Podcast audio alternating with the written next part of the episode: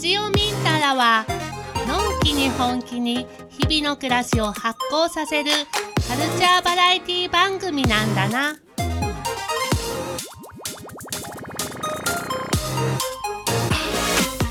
はい、ラジオミンタラ第8回です。今日もよろしくお願いします。二度目の川野春人です。えっとですね、今、3月27日のお昼なんですけど、この音聞こえますかね？あの、トラクターの音が。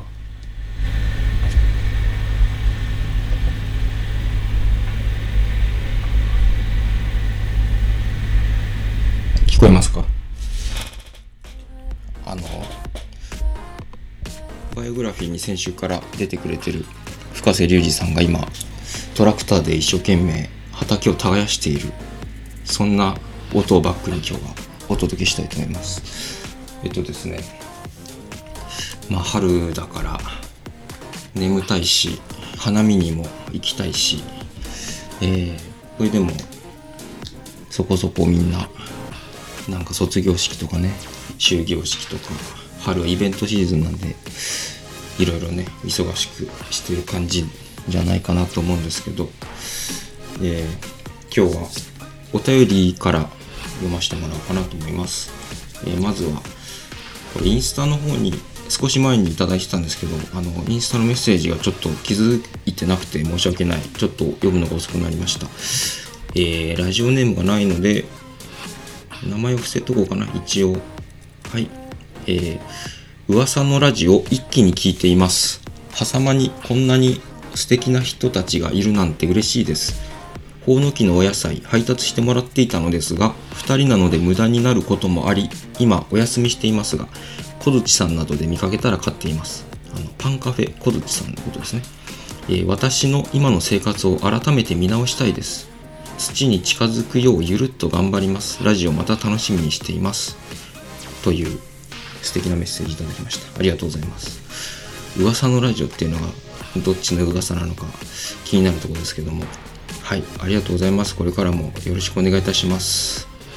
えー、っとですね、次は、えーメールでいただきました。えーこちらは、えラジオネーム JB 大好き親父さんから JB ジェームス・ブラウンなんでしょう、えいつも楽しく聞いていますというタイトルでいつも晩ご飯を作りながら聞いていますお親父なのに晩ご飯を作って偉いですね毎回番組のクオリティが高くなって感動しています。バナナ特集聞きました。さすが石川さん選曲いいですね。いつかバナナナイトに遊びに行きたいと思います。苦い涙を久しぶりに聞いてスカパラを聞き直しました。今回の深瀬さんの話も興味深いですね。次回のバイオグラフィーのコーナー楽しみにしています。ニュースですが。ニュース。ニュースか。ちょっと。ニュースのコーナー。はい久しぶりのニュースのコーナーですえー先日、某つばめ食堂さんと、某つばめ食堂さん、つばめ食堂さんですね。某つばめ食堂さんと、某ギャラリー風神雷神さんに行ってきたのですが、えーなんと、母にばったり遭遇しました。母はそういうタイプではないので、びっくりしました。以上。これからも楽しみにしています。ということで、ありがとうございます。ニュースまで送っていただいて。えー、そうですか。これね、えー、燕食堂さんですね。燕食堂さんと婦人ラインさん、まあ、同じ建物なんですけども、大分市の、えーお店で、そこで今、橋本直美さんっていう陶芸家の方の展示が行われててですね、そう、ちょうどこの話もしたかったので、まさにタイムリー。あの、僕も、あの、親しくさせていただいている橋本直美さん陶芸家なんですけどいわゆるろくろでひねるあの陶芸じゃなくて、えー石膏で作った型に粘土を流し込んでえっとこれ今あの娘たちがなんか遊んでる声ですね。えっとそうそうそうその石膏に粘土をなら流し込んで固めるっていう、えー手法で陶芸をされている橋本直美さんっていう作家さんですけど、えーとてもねあの品があって力強くて、うん、可愛くて何て言うんですかねその器があるだけで机のテーブルの上がし閉まるというか華やぐというかものすごいあの素敵な器を作られてる方なんですけど、まあ、その展示が、えーと、風神雷神さんで、えー、20、えー、月曜日でしたねこれ。今度の。29日まであのやられてますのでぜひ、えー、お時間のある方行ってみてください。あとはその橋本直美さんがシネマ5大分市の映画館で、えー、舞台挨拶のトークゲストで登壇されるという、えっと、直美さんはまあこの映画が陶器をテーマにした「東王子2万年の旅」っていう映画で、えー、なので陶芸家としての目線で、まあ、お話しするっていう感じらしいです。でこれは勝手に宣伝してるんですけどすごく面白そうなので、えー、4月3日の11時45分の上映後に、え、監督さんと監督の柴田翔平さんですかねと読書橋本直美さんされるそうですでこの映画が、えー、星空の下杯を重ね自問自答する器の妖精東王子。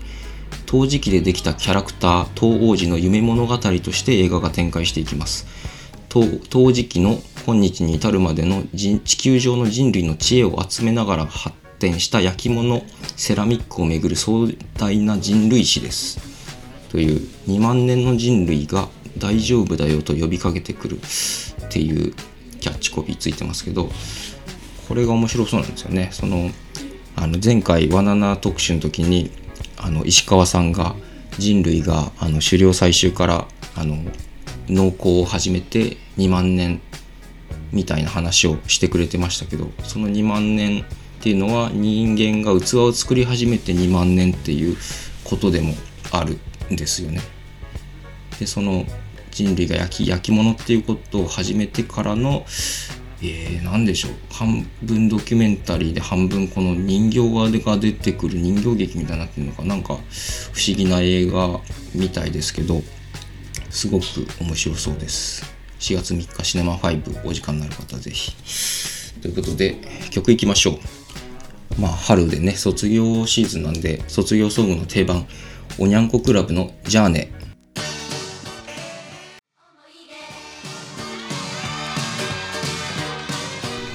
おにゃんこクラブでジャーネ聴いていただきました。この曲は、えー、AKB48 の総合プロデューサー秋元康さんが昭和の時代にプロデュースしていたおにゃんこクラブっていうアイドルグループの曲です。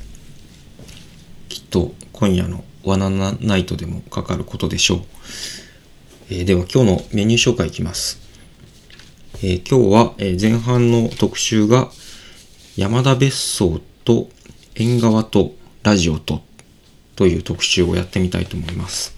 えー、ニドムでも、えー、そしてこのミンタラでも大変お世話になっている、えー、別府の北浜にありますくつろぎの宿山田別荘さんが、えー、今年このコロナ禍で大変なね中で90周年を迎えられて、えー、様々な、えー、春のイベント、えー、桜マンスというタイトルで、えー、いろんな方がイベントされていて、えー、それについて、えー、ちょっと僕もいろいろ関わらせてもらってるっていうのもあって、えー、いろんな方にお話を聞いてみる、そんな特集です。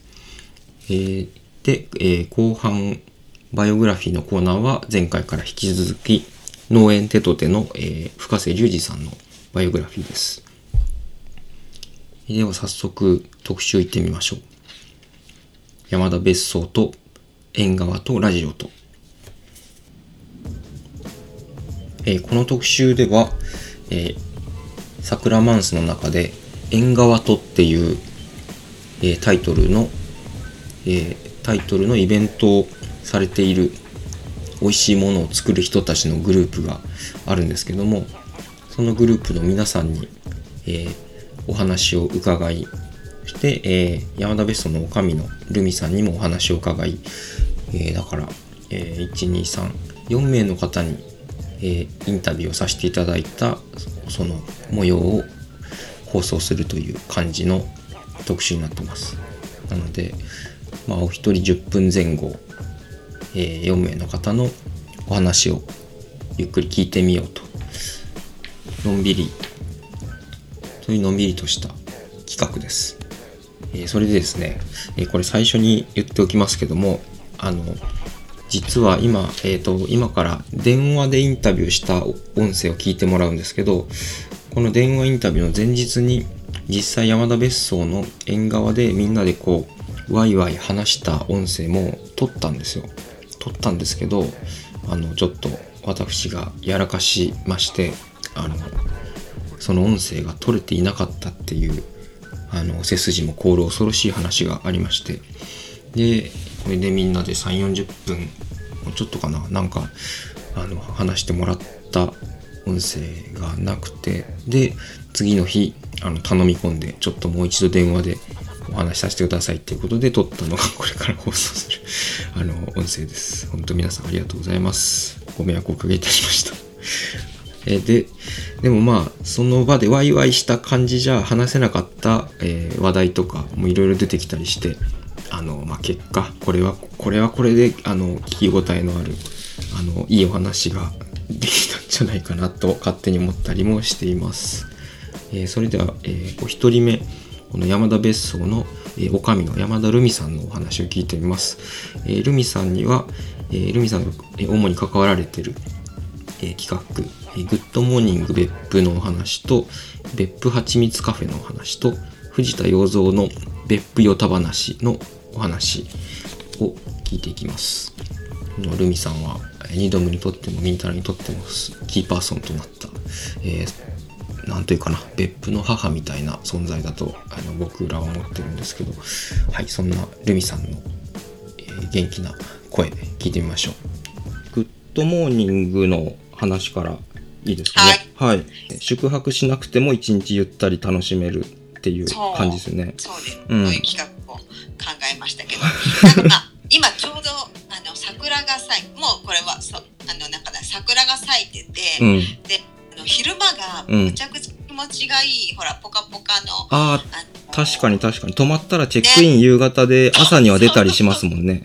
そうそうそう。でまあ早いチェックインの3時ぐらいにしても、うんなんかあの午前中と昼間の確かに。そう平和なうんうん気持ちがいい、あの日差しとはまた違う感じなので、うんうんちょっとこの時期はちょっといいいい感じでできるんじゃないかうんうんと思うんです。うん。そう、僕、僕もなんか、さっきちょっと振り返ってみたら、うん一番最初に山田別荘に泊まらせてもらったのが13年前なんですよ。移住する前 全然前ですね。だから東京にまだ住んでる時で、そう、その時、そう、朝ごはんも、あの、夕食もいただいて、すごい感動した記憶があるんではい、これはおすすめですね。えーその頃はまだやってましたよ。そうそうそう、すごい、はい、美味しい朝ごはんが食べられて、温泉も入れるグッドモーニング。そうですそうです。一貫張りのはい、おさんのあ、一貫張り。うん。えー一貫張りをちょっとみんなではい。まあ足をペタペタ張ってその竹の竹の籠みたいなやつにね、うん。ペタペタ貼っでペタペタ張って、うん。でなんかこうちょっと入れ物みたいな、うんうん。まあお皿みたいな感じのものを、うんうんうん。それを作ってお持ち帰りできるっていう。そうですお持ち帰りできるいいですね。タンポポさんもね、あの、あったら、みんなにこう、元元気をもらえる人っていうか、ね、エネルギーに溢れる人ですよね。そうですうんねエネルギーにあふそうれる人そう。で、そう、だから、今回、ねまあ、もし少なかったらね彼女もこうマッサージとかもしてたりとかするんですよ、あー、そっか。指圧の、うんうん。そうそうグッドモーニング別府、はい。ぜひ、うん行ってみてください。28日の朝から夕方までです。で、そうです次は、はい。えー日程的には3月30日の別府はちみつカフェですね。これはニドムって、ニドムと枝継ぎ用公演として僕も関わらせていただいてます。はい。昨日ね、試本作当、にすごいいい企画で、はい。もうなんかあの、はい。どうねたまたまね。たまたまなんですけどね、こう、たまたまがこう、組み合わさってすごいいい感じになってきたって感じで。すごい感じ、しかもそのそう。うん。安倍聖華さんねうん。あの40何年間うん別府で、。そうそうそう。学校給食うんうん。だったりとか、うんうんあとまああの石垣餅とかうんうんかんころ餅とか、うんあと、えー、かりんとドーナツとか、あと揚げパンみたいな、うん。いろいろずっとこれそうそうも多分なんか大分に暮らしてる人で安倍製菓のお菓子食べたことない人いないんじゃないかって思うんですよ。僕も全く知らずに結構食べてましたからね。ね、なんかね、うん。そうマルショックとかね、う。ん。ああいうところに売っているので、そうそうそう。知らず知らずのうちにみんな召し上がっているような感じなんじゃないかなっていうぐらいね。なんですけど、まあそこが一旦ちょっと3月の末に、うん休業するという、まあことになったので、うんうん。まあこれは皆さんにちょっと、まあお知らせすると言っても、うん。なかなかね、まあ私もすごいもう安倍純子ちゃんと、うんうんうん。安倍純子のアベリアちゃんね。はい。そう。安倍 安倍製菓の娘ですが。別府の名物彼女のアベリアさん。彼女のうん思いがやっぱりちょっと、うん。みんなに最後にちょっとね、うんあの、うん安倍製菓のことを、うんうん。アピールできたらいいなっていうことで、うんうん。なんか今回させてもらうことになって、ちょうど蜂蜜はい。の話なんか、そうそうそうそう。ね出会いがあって、うんうん。ね、そう、枝継ぎ、そう、養蜂園で僕がまあ手伝ってる時に、別府で蜂蜜を去年から取ってて、それが美味しいけど、まあ出しどころがあんまりなくて、こう、まあ眠ってたというか、どはいはい。別府で味わってもらう機会なんかないかねっていうみんなで言ってたけど、ちょっと出しどころがまだなくてっていう時に、うん。ルミさんからそのお話いただいて、これだっていう感じで。そう。ね すごい、うんあの時すごかったよね。うんうんうん、そうそうそう。ままさか、なんか私もなぜかピンと、うんなんか蜂蜜、うんなんか蜂蜜トーストみたいな。うんうん で、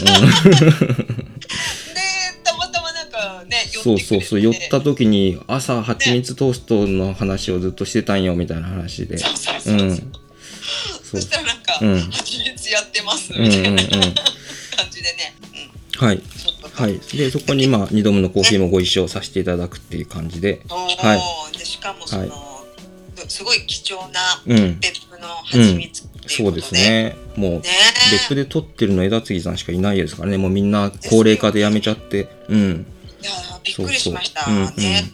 そういっそうた、まあ、別府で蜂蜜が取れてるってことさえ知らなかったしね。ですよね。そうそうそう。やっぱうんうんはい。そんなで3月30日の11時半から3時までの予定で、ご予約は山田別荘の方にあの、ね電話、はい電話でもインスタでもいいんですかこれは？ですね。ですか。はい。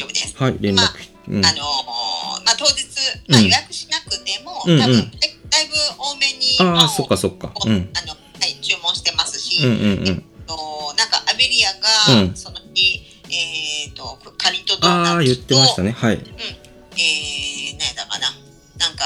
うん。かんころじゃないけど、うんうん。何かをちょっとその安倍製菓さんのそこで売ったりお菓するっていね。うんうんうん。そう。ですね、お菓子を売ったりしようかなっていううんうんうん。はい話もありああますので、じゃあ、まあ、フラット、はい、そうそう。行ってだからみてもいい。うん。ね、うんうん。蜂蜜トーストじゃなくって、その、うん。あ、イドムさんのコーヒーあと、、そうだ。瓶詰めの、瓶詰めの別府蜂蜜も、あの、うん。その日限定で、あ、そう、他では売ってないやつ、そこで買えますんで、はい、ぜひ、ね3月30日です。お願いします。はい。よろしくお願いします。はい、次が、洋蔵さんの、藤田洋蔵さんの、えー別府よた話という企画で、えっと、まあ、ずっと、あの、べうん山田別荘のことについては、いろいろ洋蔵さんが、うん調べてくれたりとか、うんうんあの、まあ、ここの家を建てたうん山田映像、うん、えー私から見るとひいおじいさんひいおじいさん、はい。えー、と90年前にこの家を建てたんですが、はいはいはいそのもう90年前から、別府にはちょくちょくあのい来たりしてたりとかあと、うん。うん違うところにあの、まあ、仮住まいというか、うん、あの家を借りて住んでた時期もあったみたいで、うん、うん。まあ、そういういろんなこう、えー歴史の話とかですね、はいはい。まあ、うちのおじいさんがどういう仕事をしていてとか、はいはい。そういう、まあ、広島出身なんですけど、はいはいそういうのまあ、そういうちょっとあの人のルーツと山田別荘のルーツとみたいな感じのことを話しつつ、まあ、別府のこの地域の、うん、うん、うん。まあ、歴史的なことだったりとか、まあ、洋蔵さんが自分がそのちっちゃい時に本当にこの近くでああ、そっか。そうそう生まれてそうですね生活してたので、うんそのまあこういう状なんかこういう人たちがいたんだよとか、はいはいはいこうはいいうはい建物があはい。っああ、そういうか、そういう意味でヨタ話ってことですね。そうですそうですなんかいろんなものをうんうんええー、楽しそう。っていうことでいいですそうなんねで。すようん。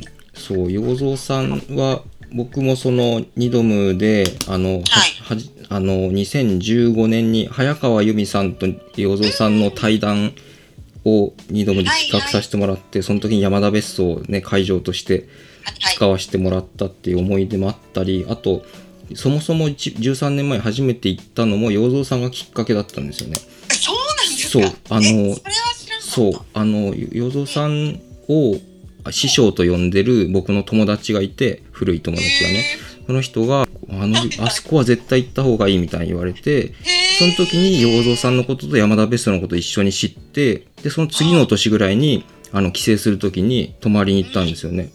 あのだからこうやって今ルミさんとなんかお話したり一緒にこういろいろんなお仕事だったりいろんなことをさせてもらうのはすごく光栄だしなんかすごい縁を感じるなっていう感じなんですよね。本当ですね。うんうんうんいやいや、びっくりです、うんびっくりです。うんそうでしたか。そうなんですよなんかね、うんご縁がね、いろいろ。そうだしあとあれですよ初めてケータリングさせてもらったのも山田別荘だしそうそうそう。そあの。そう2度も始めたばっかりの時あとうんこのミンタララジオこれラジオミンタラっていうラジオなんですけど、はいはい。ミンタラを始めたきっかけもルミさんの一声ですからね。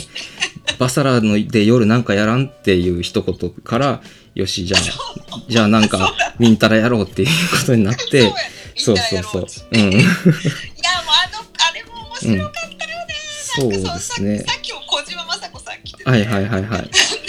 小島さんがあそこでね、か DJ したりとかね。そうそうそう。ああの、そうそう書の、書のなんか、うんのあそこで。そうそうそうそう。なんかそうこういうふうになんかルミさんがいろんな人にその山田別荘を使ってきてとかなんかやってとか、どんどんこうみんなをに解放していくそういうスタンスってなんかどこから来るもんなんですか？これなんかずっと聞きたかったんですけど なんか結構やっぱね歴史ある建物だしもうちょっとこうなんか閉じても良さそうなもんじゃないですか？なんかバーって解放しするっていうのはなんかあるんですか？いや、なん、なんですかうん。ね。なんうん。まあ、みんなにこの、なんていうのかな、うん一番気持ちのいい、あの、時間帯とかうんうん。を、なんか、一緒に共有してもらいたいなっていうあ感じ。あこれを自分だけ知ってるのはもったいないみたいな。もっともっといろんな人に見てほしい。なんかうん。この場所がすごい喜ぶようなあ気がして、うんうん。まあ、それこそおじいさんうんうんうん。だったりとかが、うんうん。なんかこうその桜だったりとか、うんうなんん。かそっそういうか。やっぱもともと家族で楽しむために建てた建物だからっていうそういうそうそうそう。そう建物のなんか性格もあるのかもしれないですね。それとルミさんの性格と合わさって。うん。うんそう。だからなんか、うん。あの楽しいことをすると、私も、うん。まあ、出かけなくても、うん。あ 出かけなここでくても。ここでできるっていう、うん。う んそういうのもうん。あるそっかそっか。うん。ね、はい。い、いかなと思ってた、まあはい。楽しいですよ。とにかくまあ楽しいかうらやってるんね。うん。本当に。はい。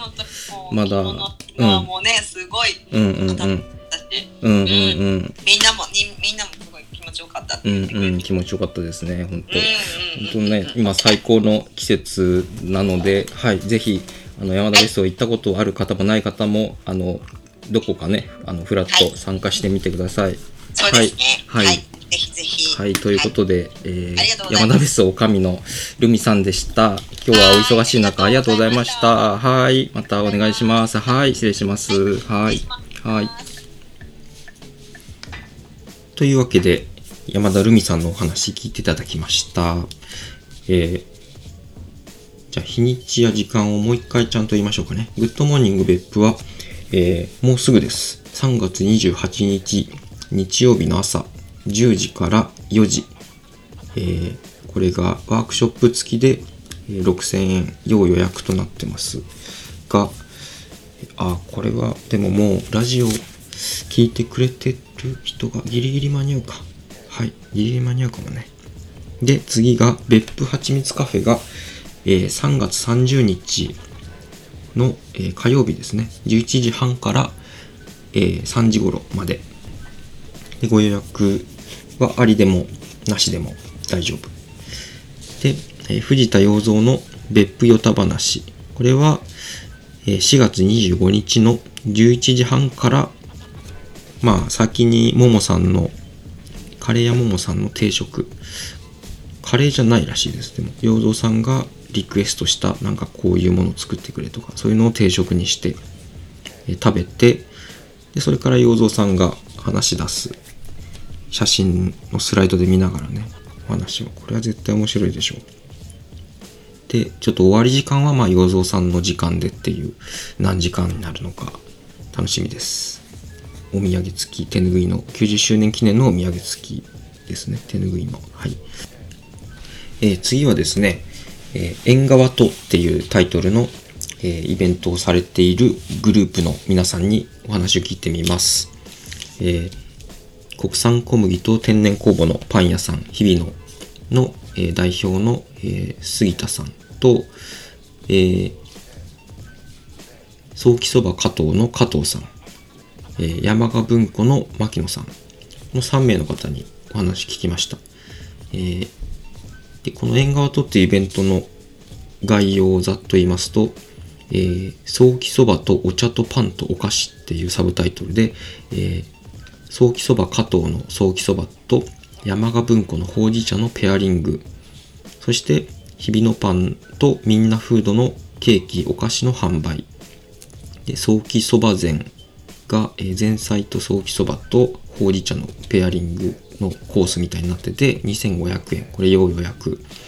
で、えーパンとケーキと、えーお菓子はまあ好きにこう選んで買って持って帰れるっていう。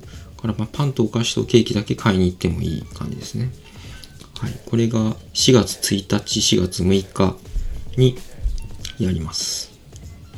これは、えー僕もこの間行ったんですけど最高の、えーイベントでした。これおお時間合う方はぜひ行ってみてください。でそれとは別に竹とパンバージョンの縁側とっていうのもあります。4月14日の11時から15に11時から15時まで、えー山田別荘の縁側で、えーパンと竹かごを楽しむ、えーランチの日です、えーそれじゃあまずチーム縁側とのリーダー、えー日々のパンの、えー杉田さんに話を聞いてみたいと思いますどうぞはい、もしもし。はい、もしもし。あ、すいません。も はい、もしもし。聞こえますか？はいあ。聞こえますよ。はい、聞こえます。あ、はい、すいません。なんか連日お付き合いいただいて、あの、すいません。い今、あい大丈夫ですか？じ時間、あ、全然大丈夫ですよ。もう、あれだったらお酒でも飲みながら話そうかあ、な。本当に。あ、じゃあな、ちょっとロングバージョンにしますか。あまあ、どっちでも。はい。じゃあ、まず、縁側島の話からしましょうか。はい。えっと、はいはい、縁側島というイベントは、えっと、昨日僕もお邪魔したんですけども、えっと、うんありがとはい、あの、ソーキそば加藤さんのソーキそばと、えー山賀文庫のほうじ茶のペアリングに、えー日々のパンとみんなフードのケーキた、ケーキやお菓子の販売も同時にやってるっていう感じで、はい、美味しいもの大集合っていう感じのイうんうんうんベントですね。はい。いいですよね、あの縁側は本当に春と。やっぱ秋は絶対あそこでなんかゆっくりしたいよねっていうので、うんうんうんうん。で、まあちょっと、まあ復活っていうか、うんうん縁側でまた、うんうん本当毎年やれるといい、いいなっていうので、去年の春からかな。うんうんうんうん。えーっと、そうですね。日比野さんとは、あの、別府にそれこそ住んでる時に、あのそうそう、ニドムめっちゃ地下でニドムでが店やってる場所がイラムが改装してる時に私いつも犬の散歩でそうそう。で、ドルちゃんと、こそうね、いつも散歩コースになってて、あのなんかここなんかやるんかなそうそう。だから、あの、ドルちゃんにね、キュウリあげたりとかしてましたよね。そうそうそうねなんかそうそうそうあれうん懐かしいね懐かしいですね。そう。うんほんで、今ちょっと振り返ってたら、ニドムで夏祭りっていうやつをやってて、に2014年にやった時に、日比野さんにもなんかパンを持ってきて販売してもらったりとかして、あったうねん、そうそう、あの、はちゃめちゃでしたね、あれあのは頃は。ちゃめちゃだったけどうん、なんか楽しかったよねあの、三原さんに竹割ったやつ持ってきてもらって、あそこの坂道で流しそうめんやって。流しそうそうそう。ああ、懐かしいな。はい。懐かしいよ、ねえ。なんか。でもでもあの頃のメメンバーとはまだねあのそう相変わらずっていうかそうなんでですよ。つるんでる人は一緒なんですよね。そうそうそうう。んすごいでいいことだと思う。うんうんうん。だからあの頃のひあの人たちが今あれから何67年経ってそうそうでもうそれぞれなんかそれもう独立してっていうか自分のやり方みたいなの見つけてそうみんなね大御所になっちゃって。大御所になっちゃって。もそうそうそう。うん。ほんでだからなんかあのまあこういうラジオラジオをなんか始めいきなり始めたようですけどなんかずっとあのあみんなと話すなんか落ち着いて話すきっかけが欲しいなってずっと思ってたんですよ。なんかうそうそう。やっぱ出店とかでいっつも顔合わせるけどあの話さない話す余裕もあんまないし、なんか改めてこう話すっていうなんか時間持つのもなかなかみんな忙しいしっていうんでなんかこうラジオっていう口実があればこうやっていろんな人と話してなんかそもそもなんでそんなことやってんのみたいな話ももうそうそうそうそうそうもうなん。今更そうそうそう。うん。そうなんですよ。うん、だからそういうのをみんなに聞いてそれをみんなでまたこう共有したらやっぱなんかそれって楽しいいいいんじゃないかなと思って、うん。うん、そんな理由もあるんです。あそういうのでやったりとかしてそうそうたりとかするのそうねなんです。はい。だから今日は嬉しいです。ありがとうございます。はい、はい、ありがとうございます。うん、そう。でき今朝久々に昨日買わしてもらった今日はアンパン、アンパンいただいたんですけど。昨日ねありがそうそうとうございました。いえいえ。やっぱね日比野さんのあ日比野さんって言ってるけど杉田さんなんですけどね。あそういやいいのも。ういいんですか？日野さんうんもう思われてる大丈夫はい、日比野さんのねあのやっぱ手の味と粉の味とこ酵母 酵母の味？ああいうなんか人間臭いパンがやっぱ美味しいなと思って。本当？嬉しいな、うんなんかそんなうんうんプロの方にそんなこと言って。な何をおっしゃいますやらそう。だからでその昨日食べたやつ全部そうなんですよ。みんなのこう人の味がするんですよね。あそそばもそうだだしお茶もそうだしみんなちゃんのお菓子もそうだし。ししかもそう一つ一つの完成度とクオリティとかこだわりが半端ないっていう。やっぱこんだけそういい美味しい素材にもこだわってるし、ううんん、こんだけのもんが集まって同じね場所でこう食べられるってものすごい贅沢なしかもあのシチュエーションでね。そうねそそううねだから本当いいイベントだなと思って。あの、はい、感動してました昨日は。うん。そうなんかうん今日も私も、うん。あのみんなちゃんのうん。朝ごはんがみんなちゃんのケーキサレとうん。チーズケーキだったうんうんのね、うん。なんかいいなって そうですよね。なんかいいよね次の日まで。なんかそういうそう余なんですよ。そう僕もさっきその縁側気分にまた戻ろうと思って みなちゃんのお菓子食べてそうそうそうお茶飲んでそうなんですよ。ね。なんかあの会場だとやっぱりソーキそばとあのお茶とのでもしっかりしたランチがあうん、おるから、腹いっぱいになるから。うんうん、そうそうそう。だからまあね次の日とかにまた楽しんでもらえるんだったらうんう。んうんもう。なんかうんう。ん嬉しいかな、いいですね。う。んうんうん。そう。次はじゃあ縁側との竹とパンバージョンの話しましょうか。はい、はい。これがえっ、と日々のパンと竹かごを楽しむランチの日が1日限定で開催。そう一日だけはい。そ、れをや竹らせてもらう竹の販売もされるということで、はい。はい、4月14日の11そう時から。14日の水曜日、はい、本当にパンと竹ってはい。いうところに特化したイベント。を、うん。えーこれやっぱ竹は日比野さんにとってすごい大事なものですか？そう大事もう、うん。そう私あのほら、うん。昔北海道にいたうんうんじゃない、きでまあ聞いたことある。戻ってくる、うん。まあもともと地元があの別府だから、うんまあうん戻ってくるんだったら別府だし、うん。なんか別府って竹があるから戻りたいっていう気持ちがやっぱりすごいあって。はいはいはいはい。そうそうなんかまだ自分でその、生活の道具というか、まあ、パンうんうん。入れるんだったらやっぱカゴとか、はいはい。そうやっぱそういうこうそういうものを自分で作りたいってすごい思ってたから、はいはい作れたらいいなってずっとあ北海道にいる時あに北海道竹があんまりないですもんね。竹は基本的になくてないこっですもんねちで見るような間竹とか、うんうんうん根曲がり竹とかそういうまた全然違うあ竹ーでやっぱ竹細工こんな今大分とか別府で見るような感じではもううん。暮らしの道具としては北海道ではもう全然見ないから。白樺とかばっかりですもんね。そうそう、うんうん。そうそうそうまた違う全然、うんまあねその土地土地でいろいろもちろんあるけど、うんうんうんうん。でもまあ別府に戻るんだったら竹のちょっと勉強して、うんうん。なんかカゴぐらい編めるようになったらいいなって思って帰ってきたのもあって。あもう帰ってくるきっかけみたいなのの一つに竹があっそうそうすごい背。中を押されたっていう方の楽しみで帰ってきたのもあるそれで。へでまだとねこっち帰ってきたらまだ仕事もお店もあるわけじゃないから、まあ、しっかり竹の勉強もできるなと思って、うんうんでまあ竹の方をちゃんと勉強しながら、うんでまあパンの方もこううまくこうやっていけるような方向うんで、うんまあ、じわじわやっていけばいいかなっていう何年間かはそんな感じででやってたかな。それで5年その竹の教室に週1でそうそう。通ってたんですね。あのまあ、学校っていうよりも教室みたいな感じだったんです、うんうんうんうん。別府があのやってるはい伝統産業会館っていうところでやってる、うん。まあでもすごいあの立派な先生がもう本当にみっちり教えてくこれはね5れるところで、年も通ったら相当ですね。そうそうそう、うん。うんでまあね週1なんだけど、うんうんもうあとはずっとみんな家でしっかり勉強してくうんうんうん。れるし、うんそうそれを5年間一応通えて。へそうでもうかなりのあの落ちこぼれだったんだけどなんとか5年間は行って。えはい。そうへー5年後にはあ向いてないなと思って。か らそっか。でもまあ今もその自分のペースで竹の制作みたいなのそうそうそう。はだからまあではないけど、やっぱり竹のものがいいなっていうのうんはすごい分かったし、自分でちょっと作ってちょっと使うとか、そうなんかだしもう本当に今別府ってすごいね竹の学校もあるしうん。竹でお仕事してる人もいっぱいいるし、うん。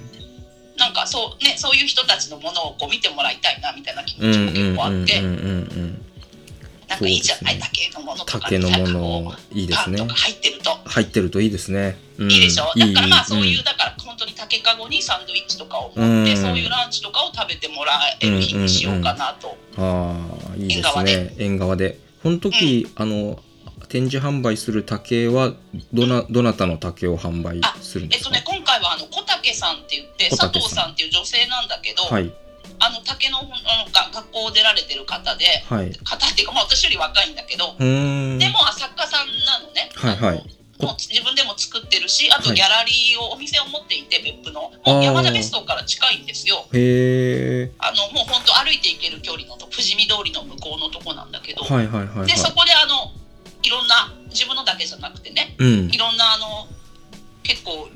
先生みたいな方のものからまだ若手のものまで。であの大きなものから本当にちっちゃなものまへで、え作家をしながらその竹のセレクトショップみたいなこともやらそうれてると。そうそうなんか工房というかいろいろワークショップとかも出てへるし。え知らなかった。でまあそうんあるのよ。コーヒーとかも飲めるし、へえ行ってみよう。うん。そう。でだからそこからもう,、うん。もういろいろもの持ってきてくれて彼女がいろいろ説明もしながら、あのはい。まあ、見てもらって、うんうん。で欲しければ売ってもくれるっていう、うんうん。そんな一日にえいいですね。そうまあこれだから見るだけでも竹のものってなかなか、そうですね。うんそうなんか見見てるようでちゃんと見れてるようで見てないうんうんうんうん。そう。昨日なんかルミさんがちらっと言ってたあのなかなかお目にかかれない竹っていうのは中中中富さん。そう、はい。中富さんはじめさんっていうはじめさん竹はい。田に今、うん、いらっしゃる。それがあの、はい今回山田別荘の90周年ではい。であのちょっと私も物見てないんですけど、はいはい。なんかち,、まあ、ちっちゃなものって言ってたよね。山田別荘のそのきうん。あのイベント企画に合わせて作ってくれてるものがあるらしくうて、んうんうんうん。もうそうそれをねその時にだから展示すするから見れるっていう。中富はじめさんの作品も作品自体見るのもなかなか珍しいぐらい貴重なもんだって聞聞きました。言言ってましたね。うん。そううんうんうん。もうあの結構すごい賞とか取られたりとかもしてるしなんかあんまりこう流通してないというか、うんうんうん。もうなんかうん竹とか多分やってる人たちの中ではもうすごいなんかなんかすごい上上レレジェンド的なな感じの方なんですね。だとだと思う。へえそっか。そうだからそういう、そそうなの。だから見たいよね、あ見たいですね。あこれは見たいな。そうだからその時は見れ,、見れるそうです、えー、見てまあ抽選なのか何なのか販売もしてるあしてるって。網網だくじか。網だくじで販売も受け付けてるっていう感じで。はあそっか。そう、はい。だからそうなの、まあはいはい。見てないから何とも言えないんあですけど、ーいいですね。ぜひ私も見たいとそうですね。4月14日竹とパン。はい。ぜひ。えっとあとじゃあ最後にちょっと最近最近どうですかっていう話を少しだけしましょうか。最近 うんえっとお店が金土日ですよね。文そうそう金土はい、日だけ、文豪高田で、えっと、ベーカリーカフェでを金土日やられててで金土日以外ってどういう生活をされてるんですか？金土日以外が、うん。なんかね結構いろいろやっていて、まああのこういうイベントとかがあるあそっかそっか。やった時はもちろんそういうのもあるうん。うん。んだけど、うん。でもな基本的には、うん、えっと好きなことをやって好きなことやってるあ素晴らしいですね。麦麦ま畑、あだからうん。麦畑もやってますあそうそう、よねまあ、畑だったりとか、うんうん。まあ、麦はなんか今年本当全然だダメそうでばっかりなんだけど。まあでもうん。あのずっと続けていきたいなと思ってる、うんうん今何年目になりますか？麦畑。もうね三もう3年目なんだけど三年目。どんどんどんどんダメになってて。ああやっまあでもぱそういうのも踏まえうてんなんかうん。うん学んでるな学って感じ、そうですね。学びですね。うん。うん。そう今年はちょっとライ麦とかもちょこっと植えておみて。おおーすごい。そうなの。まあ、うん。でねもちろんライ麦もちょっと使ってみたいし、うんうんうん。うんなんかほらあれね背高いあのストローの部分ああがさ確かにストローになるんですもんねそうなのよ、ストローにもなるしあれで結構ほらあの最近いろんなもの作れるから。ひんめりとかそうそう、つ。はい。そこをうん。もうすっごい盛り上がってたのに気持ちが。もう見るたんびに鳥が来て食べてるのね種を。ああ食べちゃうんですか？そうもうなんか種をだいぶまいた後すぐからずっと鳥の餌になってて、ええでなんかもう最近はもう本当にもううん。ポツン、ポツンしかなんか あれか取れるかなみたいなレベル。ああそっかえー、でもそれも楽しみですね。少しでも伸びてきたらね。そうそううん。確かにね、うんうんうん。うんそうそうそう。そんな感じで。あとまあだあとなんかねブルーベリーちょっと作ったりとかなんかいろいろへ今えまだまだまだこう、うん。形にはできてないけどいろいろやりたいってことはなんかちょっとこう種まいてる感じかな、へえそっか。いいな。ちょっと久しぶりに遊びに行きあます今度。そうぜひぜはい。ひぜひ、うんうんうん。そうしかもあの最近なんか、うん。結構木を削ったりとかが楽しくてしょうがなくて。おお竹から木に行ってますか？あまあそうそう竹もなんだけどやっぱりこう、うん。こっちがここはやっぱ田舎すぎていうん。ろんな、ほら自然素材にも目が行くで行くようになってね、はいはいはいはい。へえそうだからほらあの執刀医の草とうん。か、ああしっとい。もう、うん。そう執刀医もだけど、うん。とかあとまあそうあのあとだから木木削ってとかがやっぱなんかちょっとやっぱ面白いなっていう、まあ竹も同じなんだけど、そうなんかそういうことをやうん。あの平日結構やってるかな、時間さえあれば。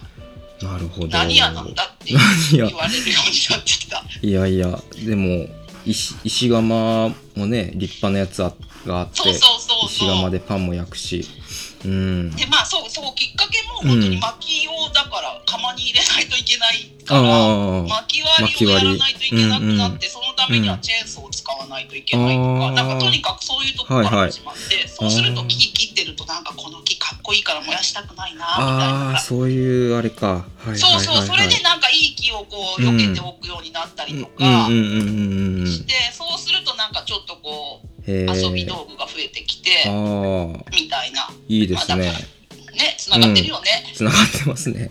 うん。だいろんなパンだけじゃなくていろんなこうものに溢れてるなんかひ日々のパン。そうそうそうそう、うん。もうパン屋じゃなくなってきてるような ああいいですもうね今度来てよ、遊びにうん、行きます行きまます。はい。ねなんか久しぶり。久しぶりにそうそう。久しぶりにあのみんなで遊びに行きますんで。はいい。はい。ねははい。いじゃあ、今日はあの楽しかったです。本当ありがとうございま本す当はい。はい。ではまた。はい。ああよかった。はい。じゃあまた遊び行きます。ありがとうございます。はい。はい。じゃあはい日比野さんでした。はい。ありがとうございます。はい。はい日比野さんでした。日比野さんのねこの軽妙なトーク。素晴らしいですね。なんかイベントが最近なかったから、えーちょっと久しぶりに話せてなんか懐かしかったです。はい。じゃあ、続きまして、えー、早期そば加藤の加藤さんですね。加藤さんとも、あの、早期そばは2、3度いただいたことがあったんですけど、じっくり話聞くのは初めてで、これもすごく興味深い、あの、早期そばの味わいがより深く感じられるような、そんなお話でした。早速聞いてみましょう。あ、もしもーし。あ、もしもし、加藤さんお疲れ様です。お疲れ様です。はい。あの、まず、麺、あ、そもそも沖縄か。加藤さんは沖縄出身じゃないけど、早期そば屋をやろうって、あの、思ったところ、ちょっと聞かせてもらっていいですか？僕僕はあの東京生まれなんですけど、うん。18まで東京にいて、はい。で、大学進学にあたり、沖縄の琉球大学っていう大学に、まあ、行こうと思って、はい。それがだから、まあ、お沖縄と僕があ、一大学で、最初ですね、うん。で、その4年間ですかね、じゃあ。そうですね4年間在学して、うん。まあだからソーキそばはまあうん現地の食べ物、まあお昼の定番ですね沖うん縄だと、うんうんっていう形でうん。まあたまに食べるぐらいうんうん。のものだったんですけど、うん。卒業間近になるとやっぱ沖縄の思い出作りみたいなのちょっと加速するんではいはいはいはい。この頃からちょっと意識的にソーキそば沖縄そばうん食べるようになってて、うんうん。なんかこう情報を集めて、うんうん。あそこのソーキそばは他と違うらしいとか、なんかそういうあなんかもう調べるように行き当たりばったりじゃなくて、はいはいはいはい。事前情報を入れていくようになって、はいはいはい。みたいなのが、まあそうですね。最後の1年間ぐらいはちょっとそういう機会が増えて、うんうんうんまあだからいろんな味もその時にうん。うんうん。うん体験したみたいな、うん沖縄で身を置いて現地人として暮らしてそうですね。でそういう沖縄の記憶がまずあってでもあの麺は東京の製麺所の麺なんですよね。それで、うん。ソーキそば、まあ、食べ歩く日々が卒業とともに終わって、うん。でまあ、僕は一旦就職して東京に戻るんですけど、うん。あのーまあ、就職先がちょっとまああんまり合わなマッチしなかったっていうのもあって、ええ。ちょっとフラフラしてた時期うに、んまあ、とある沖縄料理屋さんでうん。アルバイトしてしようかなと思って。は出会ったのが、あうん。まあ、その製麺今製麺してもらってる麺のうん。製造の人が当時まだ現場もやってて飲食店やってて、うん。現場に立ってて、うん。その人にそうですね面接もしてもらってでそこで料理長をやってた人別の人なんですけどはい。その料理長の人とうん。のまかないのソーキそばを初めて食べたのがはいはいはい。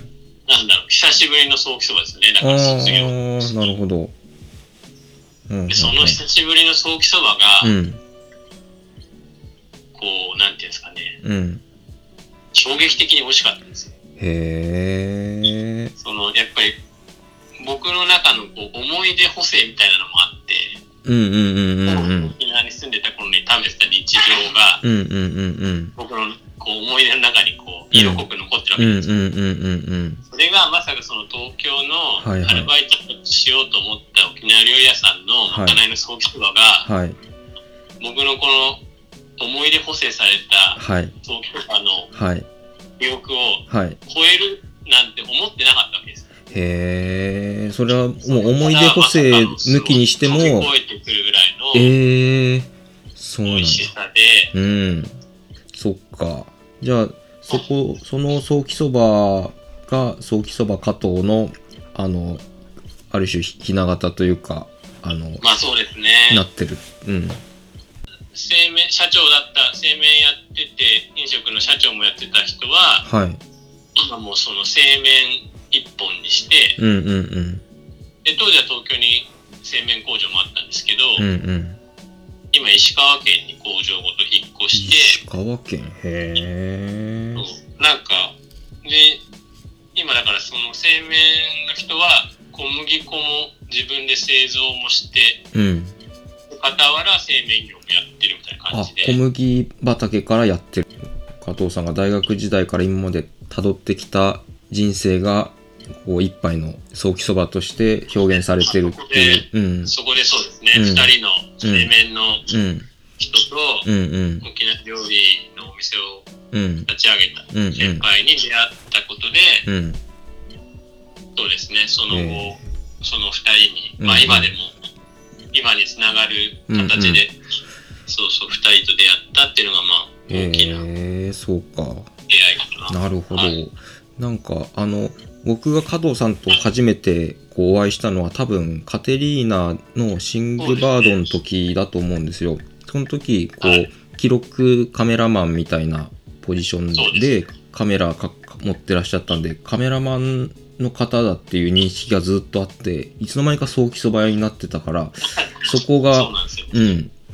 そこがどどういういきさつだったのかなっていうのも少し聞きたいなと思うんですけど。で、今、その沖縄料理屋さんで、うん。あの、まあ、料理長が独立したお店で勤めるようになったっていうところが話したと思うんですうんけど、うん。それがだから僕の生活で言うと、うん。生活で、あ、アフターファイブで沖縄料理屋で働いてた。は、はビフォーファイブは、へえへえ。あのカメラの師匠のところに弟子入りして、へえ。カメアシをしてたんですよ。へえ、そうか。そうなんですよ。そうなんですね。写真の仕事の方を、うん。まあ、ちょっうん。とやってみようと思って、うんうん。カメラの師匠のをうん叩いて、うんうん助手にしてもらって、うんうん。そうですね。うんで、ちょっと自分の機材もうん。買いたいな、みたいなところもあって、うんうんうん。そうそう。で、よ夜働くあーそうかそうか探し出したうんうん。時に、はいはいはい。まあなんかその、ちょっと忙しくなってきたっていうタイミングがあって、ええそのお店が。はいはい。人手が欲しいし、うん。まあ、できればなんかこう沖縄に何らかのこううん。縁っていうか、はいはい。そう持ってる人だとああ、そっかそっか。この人も沖縄の人じゃないんですけど、うんうん。まあ、すごい沖縄愛にあふれる人ではいはいはい。そうだからその、自分の中で何かしらのこう沖縄っていうものを持ってる人がいたらな、みたいな多分あったと思うんうんですね。うんうんうん。そしたらその加藤さんがすごい衝撃を受けたソーキそばを作った方っていうのも沖縄出身の方ではないんですかね？あそうそうそうそうなんですよああ、そうなんか。永明してる人も違うしあそうあ。僕の沖縄料理のなんだろう、ベーシックなものを、考え方も含めてうん。影響を受けたその先輩のお店のオーナーも、うんうん。はい、はあ。沖縄そか。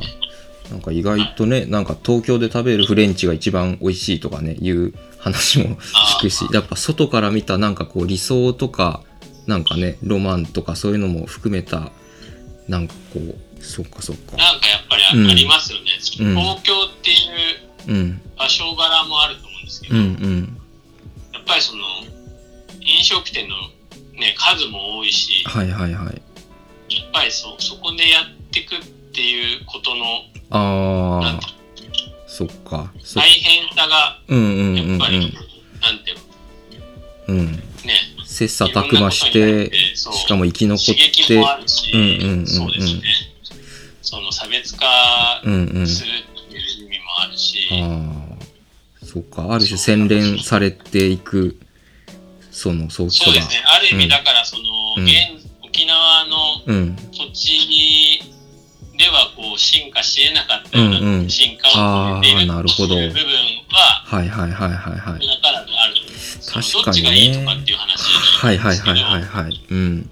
ある意味その、沖縄ではうん。なんかこうと当然定番としてそうですよね。なんかこうん。うまああるものが、うんうんうんやっぱりそのそっかそっ東か。京に置き換えた時東京にいたらだってライバル、ラーメンがライバルだったりするわけですもんね。なんか、沖縄だとソーキそばっていう存在が。うジャンん。ルに関してはやっぱりラーメン、うんそうですねラーメンっていうジャンルの中の、うん多分人うんうん。なんで、うんうん。やっぱり製麺の人の話を聞くと、やっうん。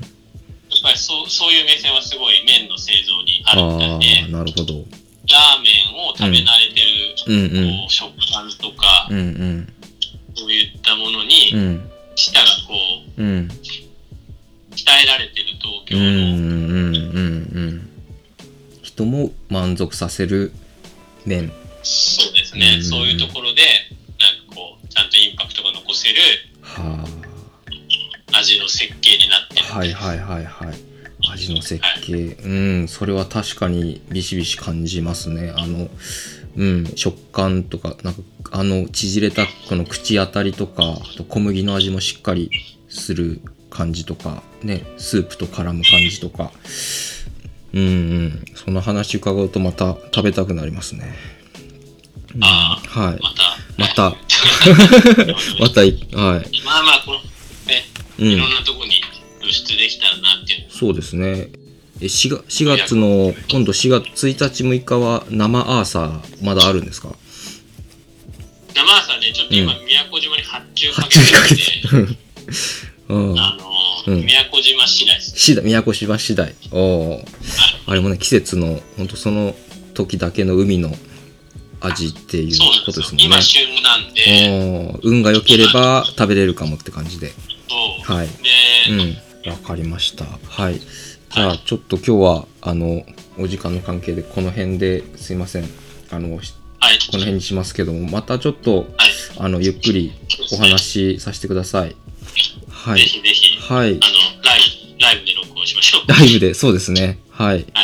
どうも、はいはい。はい。早期そば加藤の加藤さんでした。はい。ありがとうございました。はい。失礼いたします。はい。すいません。ありがとうございます。はい。はい。加藤さんの話、伺いました。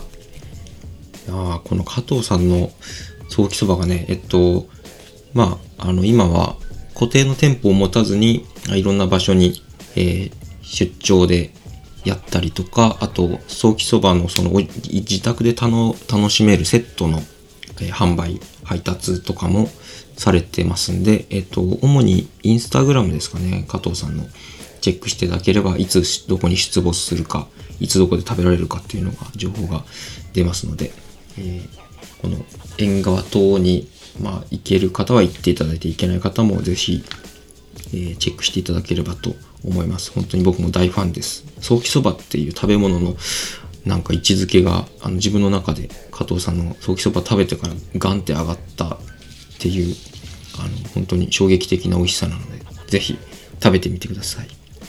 はい、続きましては、えー山賀文庫の、えー牧野くんです。もうね、ラジオミンタラのリスナーの方にはおなじみ牧野くんですけども、えーお茶畑の話とかですね、あと、まあ、ほうじ茶、あの、早期そばに合わせるためのほうじ茶、どうやって考えたかとか、そういう話、あと最後、彼ダンサーなので、ダンスの話も少ししたりしてますね。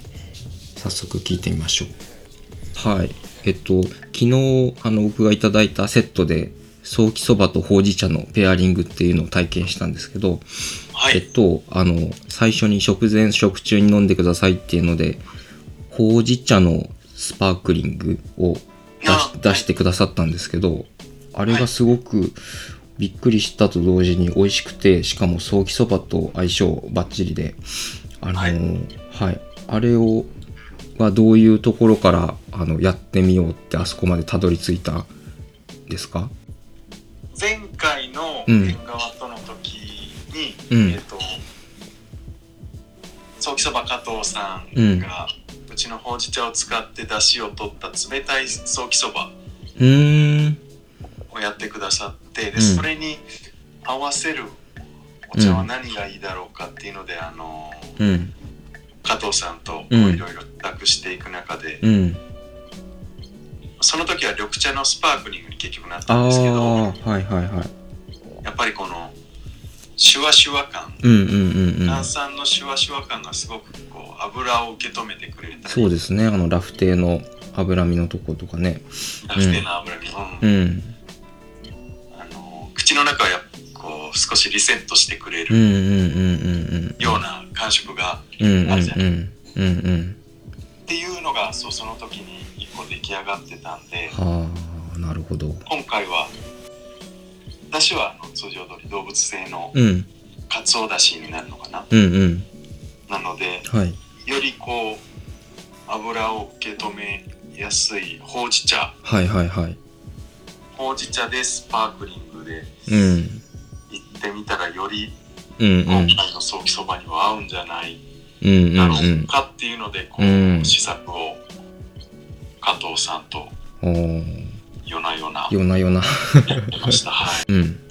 そのスパークリングの、まあ、出し方もいろいろあるんですけど、おー今回の出し方うん。に合いそうな、その、放じ具合っていうんですかね。うんうん。ちょっとロースト強めに、はして。今回用の茶葉ってことではいはいはいはい。作ってみたお茶ですね。えー、いやいや、大変美味しかったです。うんありがとうございます。はい。まあ、で、まあ、最後、食後のお茶っていう感じで、もう一杯あったかいお茶をがを出してもらいましたよね。そうですねそう。ですね。うんうんうん。それが、あの、梅のフレーバーをあ、梅？少し、はい。あー梅の花、梅の花と、はい。えーお茶っ葉をこう、その緑茶の茶筒の中にうん。梅の花を、あ、入れといて、香りを移すみたいな。はい。へえ、あ、その香りか。ああ、はあはあはあ。いやいや、はいうん。ちょっと些細、些細、繊細、うんうんそれからその、うん。うん、そうですよね。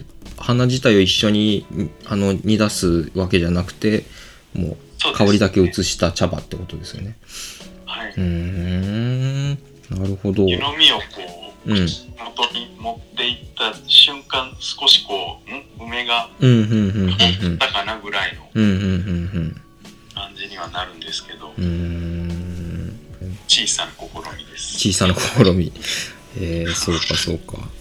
えっ、と、最近、なんかお茶畑の方が結構忙しくなってきたっていう話ですけど、今どういう作業をされてるとところですか？お茶畑は。今がですね、うん。あのーお茶の最盛期が、えー、と5月、うん。7月終わりからまあ5月いっぱいうん。なんですよね。それが新茶、はい。一番茶っていう収穫のシーズンなんですけど、はい。えー、とその1年の一大イベントに向けて、はい。えー今はこうは茶畑の表面を鳴らしてる。うーん、鳴らしてる。そこに向けてうん鳴らして、えー、とこう整えてうん。収穫しやすくうーん。するっていうですね。うーん。そっか、ちょっと、収穫に向けて最後のこう、調整をしてるっていう感じですね。そうですねはいへえ、そっか。もうでもうん。あのーすすごく茶畑が動いてて、うん。それこそ3月の頭から、うん。えー、と作業今年の作業が始まったんですけどはい。もうその時点でウグイスは元気に鳴いてたし、うん。小鳥たちも繁殖のうん。ネズリを。すごく鳴いてて、そして何よりやっぱお茶っ葉がもう今年はちょっと早くて動きがああ、そういう茶畑の一年の動きとかって、もう知らない人は知らずにもう一生を終えるお茶は飲むけど話だから、なんかそういう茶畑の一年みたいなそういうのもなんか一回まとめてゆっくり伺ってみたいなっていう話気はしますね。面白いす、ですね。面白いですよね。うん。なんていうか儀礼的なうん踊り、収穫祭だったりああ、っていうのはまた別の衝動そうですね。うんうんうんがある。し、うん実際本当にあのお茶畑のうん。去年とかお茶畑のうん。収穫が無事終わった時すごいもううん。